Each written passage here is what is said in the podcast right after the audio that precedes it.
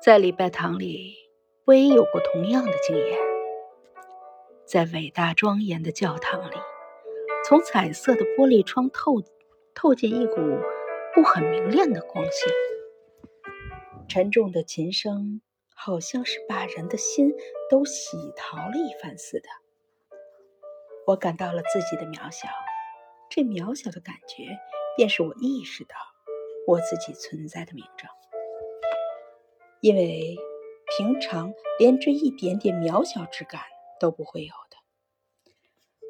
我的彭利肖利先生普居在广济寺里，据他告诉我，在最近一个夜晚，月光皎洁，天空如洗，他独自渡出僧渡出僧房，立在大雄宝殿的石阶上，小手四望，月色。是那样的精明，丰郁的树是那样的静止，寺院是那样的肃穆。他忽然顿有所悟，悟到永恒，悟到自我的渺小，悟到四大皆空的境界。我相信，一个人常有这样的经验，他的胸襟自然豁达辽阔。